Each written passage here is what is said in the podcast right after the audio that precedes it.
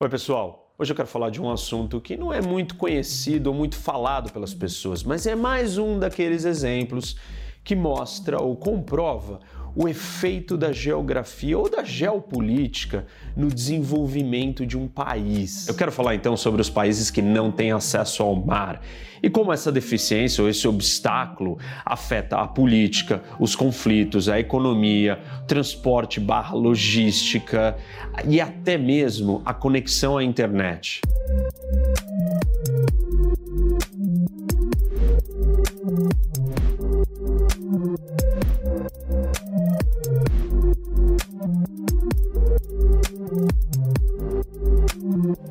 Termo em inglês para esses países é landlocked countries, ou seja, países que não têm acesso ao mar. São 44 países no mundo e mais ou menos 7% da população mundial que vivem em lugares que não acessam o mar. A primeira pergunta que vocês devem estar pensando é: mas qual é a importância do acesso ao mar, Rene?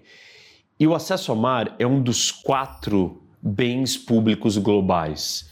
E o que são os bens públicos globais? São as pontes, os portões, as rotas de acesso para a conexão do planeta inteiro. Não existe como você acessar o mundo inteiro se não for pelos mares, pelo ar, pelo espaço ou pelo mundo cibernético. Antes de tudo, eu só preciso fazer uma distinção técnica entre os países que não têm acesso ao mar, de novo, os landlocked countries, e os países de trânsito os países de trânsito são aqueles que permitem que o país sem acesso ao mar consiga chegar no mar. Por exemplo, Paraguai, o Brasil ou a Argentina são países de trânsito para o Paraguai. E cada um dos países que não tem acesso ao mar vai ter os seus países de trânsito, a não ser o Uzbequistão, que é o único país que é duplamente landlocked, ou seja, os vizinhos do Uzbequistão são países que também não têm acesso ao mar. Então, os países de trânsito deles são países que não têm acesso ao mar, para depois, então, ele acessar um outro segundo país de trânsito, que são aqueles que têm acesso ao mar. Imagina a dificuldade desse país, ele lida duplamente com a questão da falta de acesso ao mar e com os seus países vizinhos de trânsito. Pensa comigo, então, gente. Você tem uma relação que ela, ela depende desses países de trânsito. E aí, todos os países que não têm acesso ao mar, eles têm uma relação complicada, ou no mínimo de muita tensão com os seus vizinhos que chegam no mar. Então, as questões políticas são muito relevantes. A política externa desses países sem acesso ao mar normalmente são de mais neutralidade ou cautela, e às vezes eles só sobrevivem porque eles estão incrustados no meio de duas grandes potências, e as duas potências não querem que eles deixem de existir, e eles acabam servindo como estados tampões que eles estão ali para preservar que nenhum dos dois lados conquiste aquele território e cria uma tensão entre os dois competidores. Exemplos desses países, como eu comentei no meu vídeo da maior guerra do mundo, a China contra a Índia. E ali eu mostro que tem o Butão e o Nepal que estão colocados entre esses dois gigantes, China e Índia. São países tampões e são países sem acesso ao mar. Mesmo quando as relações entre o país sem acesso ao mar e o país de trânsito são boas, você ainda precisa garantir que a estabilidade do país de trânsito seja mantida. Porque imagina se você é o Paraguai ou a Bolívia e o país que você acessa o mar, o Chile ou o Brasil ou a Argentina, eles estão instáveis você vai ter problemas, mesmo que a sua relação com o país seja boa.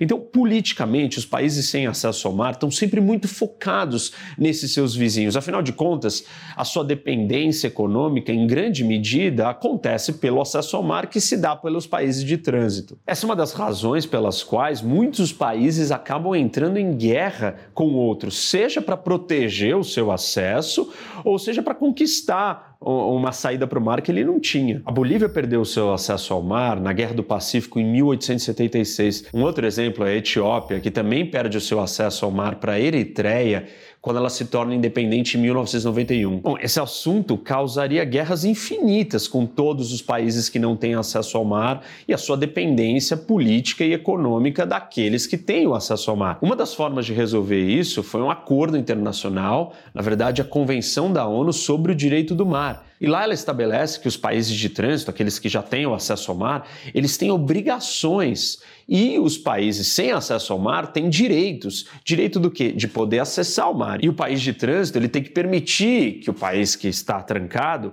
possa chegar no mar. E você não pode cobrar altas taxas, você não pode impedir, você não pode dar preferência no porto para sua carga ao invés da, do outro país que está trancado. Então tem uma série de artigos e regras que estão estabelecidas nesse tratado. Claro, nem todos os países do mundo assinaram, a maioria deles assinou, mas mesmo assim os detalhes desse acordo ainda ficam muito soltos e a gente sabe que o direito internacional tem muitas falhas e dificuldades de fazer as regras serem cumpridas. Então a gente volta para a antiga discussão política e para os conflitos e para tentativas de negociação e diplomacia para que você consiga chegar no mar. Uma das áreas mais afetadas pela falta de acesso ao mar é a economia de um país. E aí eu tenho que citar o Paul Collier, um professor de economia de Oxford, que escreveu um livro Bottom Billion. 38% do 1 bilhão de pessoas que estão na base da pirâmide, ou o 1 bilhão de pessoas mais pobres do mundo, estão em países que não têm acesso ao mar. Só para vocês terem uma ideia, Países sem acesso ao mar costumam ter um crescimento de renda per capita de 1,5% a 2% mais baixos do que países que têm acesso ao mar. Dos 54 países do mundo com mais baixa renda, 20 deles não têm acesso ao mar. O efeito econômico da falta de acesso ao mar já foi percebido lá atrás por Adam Smith em 1776. Ele já dizia que os países do centro da África e do centro da Ásia eram os mais pobres. Mais de 200 anos depois, isso ainda continua valendo. O Smith baseou a sua análise nas grandes distâncias e dificuldades de transporte dessas regiões para chegar ou acessar os grandes mercados. E mesmo hoje, depois de tantas revoluções tecnológicas e avanço dos meios de transporte e infraestrutura, as distâncias ainda são uma barreira e elas ainda têm um impacto gigantesco no custo e no acesso aos mercados. Quanto mais a economia se torna globalizada, e para você produzir qualquer coisa, você depende de uma cadeia de valor, de produtos e suprimentos que vai vir de cada parte do mundo. Os transportes e a logística são essenciais para o desenvolvimento da sua economia. E lembra que eu falei no começo?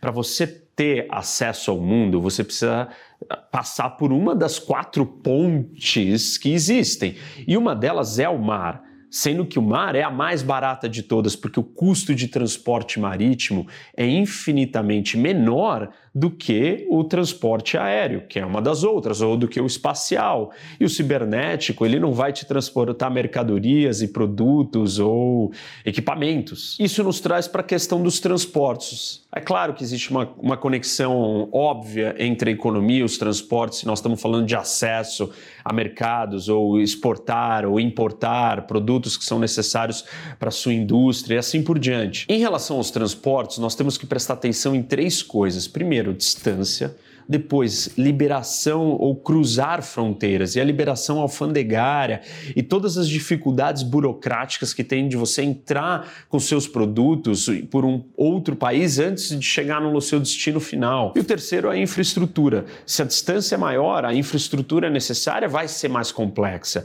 E normalmente esses países, por serem mais pobres, já têm uma infraestrutura pior ou deteriorada. Os dados mostram que o custo de transporte para um país que não tem acesso ao mar é em média 50% mais alto do que aquelas economias costeiras. Vamos pegar países da África, por exemplo. Ali você perde quatro dias a mais para conseguir exportar um produto devido à distância e passagem por um outro país, o país de trânsito. E os produtos importados que vão para um país que não tem acesso ao mar levam em média nove dias a mais do que aqueles que já têm o acesso direto. Deixa eu descrever para vocês as etapas disso, porque às vezes passa desapercebido, a gente acha que isso é tão óbvio, tão comum, mas qual é o efeito disso, Rene? Imagina que a, a carga chega no porto de um outro país. E aí ela é liberada e colocada num outro meio de transporte, um trem ou um caminhão. Vamos supor que tenha sido um trem. E aí ela vai viajar no trem, só que o trem não vai chegar ao destino final, porque raramente o transporte ferroviário ele consegue trazer a mercadoria de uma ponta a outra. Então vai chegar um momento que essa carga vai parar na estação de trem e ela vai ter que ser trocada para um outro meio de transporte. E aí vai ser colocada num caminhão. E aí do caminhão ela vai cruzar a fronteira e aí vai passar por por mais uma barreira alfandegária ou mais uma burocracia. E aí, então, quando ela passou a fronteira, ela está dentro do país que está esperando, o país que não tem acesso ao mar, que está esperando essa mercadoria. E aí ela viaja dentro do país até o seu destino final. Tu percebe quantas etapas e quantas dificuldades foram adicionadas para aquele país, seja para ele vender ou para ele comprar coisas. Só para vocês entenderem um pouco do problema da distância, deixa eu mostrar alguns exemplos do mundo. Assunção no Paraguai para Buenos Aires, na Argentina, são 1.100 quilômetros de distância. Santa Cruz, na Bolívia, para o porto de Paranaguá, no Brasil, 1.700 quilômetros. Almaty, no Cazaquistão, para Hamburgo, na Alemanha, 4.900 quilômetros. Kampala, em Uganda, para Mombasa, no Quênia, 1.400 quilômetros.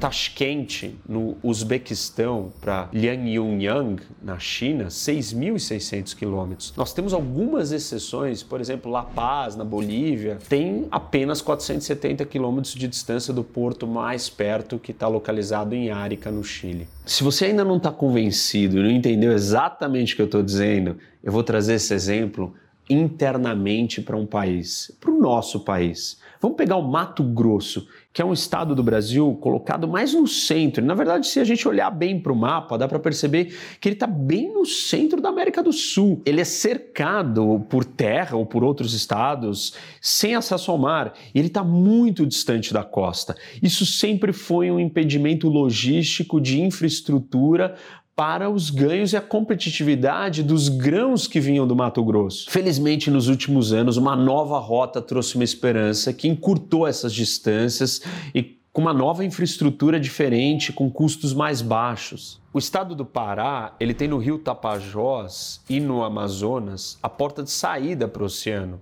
Vamos entender o trajeto que uma carga de soja, por exemplo, faz da cidade de Sorriso, no Mato Grosso, ela vai pegar a BR-163 de caminhão e vai viajar cerca de 1.100 quilômetros até chegar em Miritituba.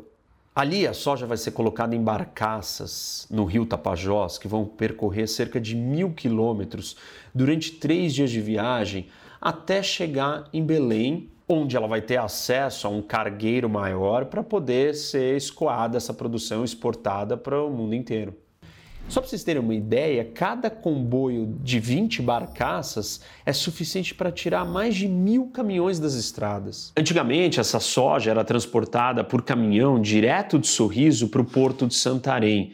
E óbvio, é, o custo mais alto de transporte que existe é o terrestre, é a rodovia. Se você conseguir colocar isso para ser transportado pela água, o custo vai ser muito mais baixo. Então, essa nova rota não só diminuiu a distância, como baixou o custo porque usou outros meios de transportes. E o que faz muito mais sentido do que você transportar a carga inteira do Mato Grosso por caminhão até o Porto de Santos. Esse complexo todo exigiu investimentos de mais de 700 milhões, com dois terminais e uma empresa de navegação. Esse é um exemplo claro do efeito de você ter uma região, um local que não tem acesso ao mar e o custo de produção, de exportação, de importação para essa região se conectar com o mundo. É exatamente isso que o Mato Grosso sofre. Bom, além da política, da economia, dos conflitos, do custo de transporte, você ainda tem um impacto na internet que um país pode pode ter. Não sei se vocês sabem, e eu em breve vou fazer um vídeo sobre isso. A maioria das conexões da comunicação global acontece por cabos submarinos. Tem gente que diz que 97% de toda a conexão da internet é feita por esses cabos submarinos. Alguns falam em 99%. O resto é feito por satélite. O fato é que o meio mais barato de você ter acesso à internet são os cabos submarinos. E, obviamente, que aquelas regiões ou países que já estão na costa têm um custo de acesso à internet mais baixo do que os países que estão colocados sem o acesso ao mar. Por fim, eu quero falar das exceções. E claro, toda regra tem a sua exceção e vocês devem estar aí pensando: pô, mas será que não existe nenhum país que não tenha acesso ao mar, que tenha se desenvolvido ou que seja rico? Claro que existe. Suíça e Áustria são exceções. Países do centro da Europa, super ricos. Como que eles fizeram para ficarem desenvolvidos e não terem acesso ao mar? A diferença está nos seus vizinhos. Ou seja, a explicação também é geopolítica, também é geográfica. O seu vizinho vai ter um impacto gigante no seu desenvolvimento econômico. A qualidade da infraestrutura dos países vizinhos da Suíça é totalmente diferente da qualidade da infraestrutura dos países vizinhos de Uganda. Quem que é vizinho da Suíça? França, Itália, Alemanha, Áustria. Quem que é vizinho de Uganda? Quênia. A infraestrutura da Alemanha não se compara com a infraestrutura do Quênia. Existe uma relação que explica o seguinte: para cada 1% que um país cresce, o seu país vizinho normalmente ele cresce 0,4%. Um país que não tem acesso ao mar, cada vez que o seu vizinho que tem acesso ao mar crescer 1%, você tende a crescer 0,7%, ou seja, mais do que a outra média convencional. Por quê? Os países que não têm acesso ao mar, eles dependem economicamente dos seus vizinhos. Então, o crescimento do seu vizinho afeta você de uma forma desproporcional. Ou seja, se você é a Suíça e o seu vizinho é a Alemanha, uma das maiores economias do mundo que não para de crescer, o que, que vai acontecer com você? Você vai crescer ainda mais porque a Alemanha não para de crescer. Então, a qualidade e a natureza do desenvolvimento do seu vizinho afeta de uma forma muito maior um país que não tem acesso ao mar. Então, parte da explicação das exceções de por que Suíça e Áustria são tão desenvolvidos também é uma explicação geopolítica e geográfica. O entorno da Suíça e da Áustria fazem toda a diferença. Na mesma linha da importância da infraestrutura do seu país vizinho, você também tem que olhar para a infraestrutura natural que existe que conecta conecta o país sem acesso ao mar com os outros países de trânsito. Na Suíça você tem o Reno, que nasce nos Alpes e é um dos maiores rios da Europa navegáveis e que cruza a Alemanha, que é um dos países mais ricos, e desemboca no porto de Rotterdam, um dos maiores do mundo também. Então, para a Suíça se torna muito mais fácil ela acessar o mar se ela tem essa infraestrutura natural colocada para ela chegar onde ela tem que chegar. Agora vamos comparar essa ideia de você ter infraestrutura infraestrutura natural ou rio navegável e como que o outro país, o país de trânsito, cuida dessa infraestrutura e o nível de estabilidade e desenvolvimento dele. Vamos pegar a República Centro-Africana e o seu principal rio, o Ubangi. A República Centro-Africana, ela poderia usar esse rio para exportar a sua madeira para chegar no oceano. Só que ela passa pelo território do Congo, que já teve várias guerras civis e é um dos estados falidos, sem lei, extremamente perigoso. Ou seja, mesmo quando o acesso natural existe, o estado político do seu país vizinho pode inviabilizar o seu acesso ao mundo. Bom, como vocês podem ver, a geografia a geopolítica afetam em muitos países.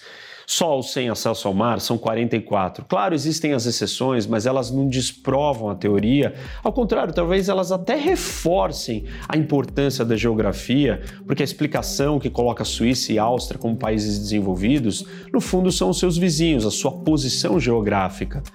Espero que vocês tenham gostado desse vídeo. Dá like, segue o canal. Não esquece de ativar o sininho para você receber as notificações quando tiver vídeo novo compartilha com seus amigos e vem debater com o professor Rock.